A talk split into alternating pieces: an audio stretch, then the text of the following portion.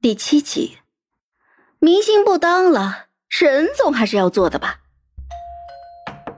一个小时之后，高美玲敲响了盛乔家的门。这套房子还是盛乔刚签约那一会儿，他给盛乔找的，垫付了半年的房租，换来盛乔一顿感恩戴德。那会儿盛乔当他是救世主，就差数个金身把他供起来了。高美玲操纵盛乔这么多年，见惯了他俯首作低、唯唯诺诺的样子。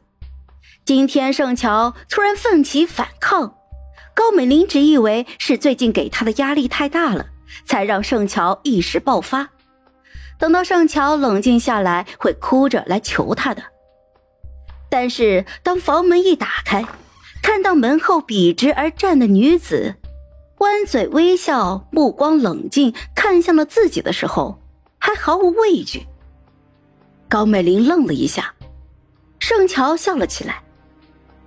哟，高姐进来。他不会是想跟自己来个同归于尽吧？高美玲莫名其妙的有点心虚。茶几之上已经泡好了两杯茶，盛乔在沙发的一侧坐了下来，伸手就虚请：“高姐，坐。”被盛乔这主导的感觉太奇怪了，高美玲努力的压下了这种不适感。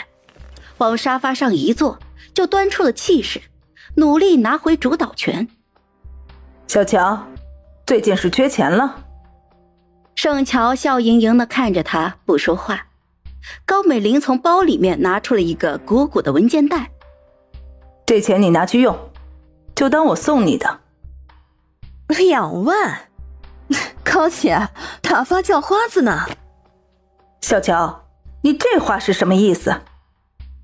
最近啊，我突然醒神了，高姐，这笔生意不划算啊！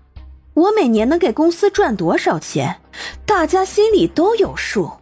每个月两万工资，是不是有点太欺负人了？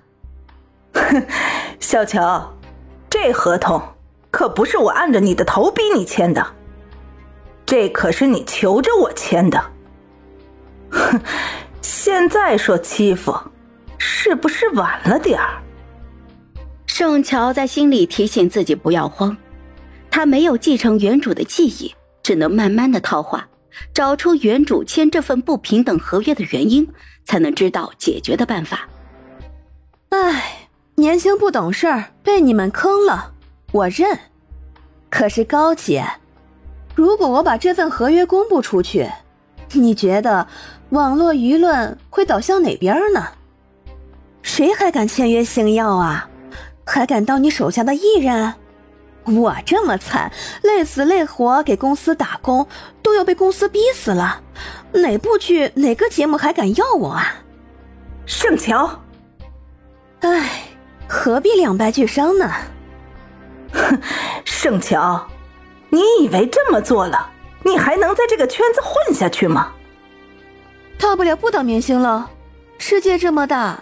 还能把我饿死啊！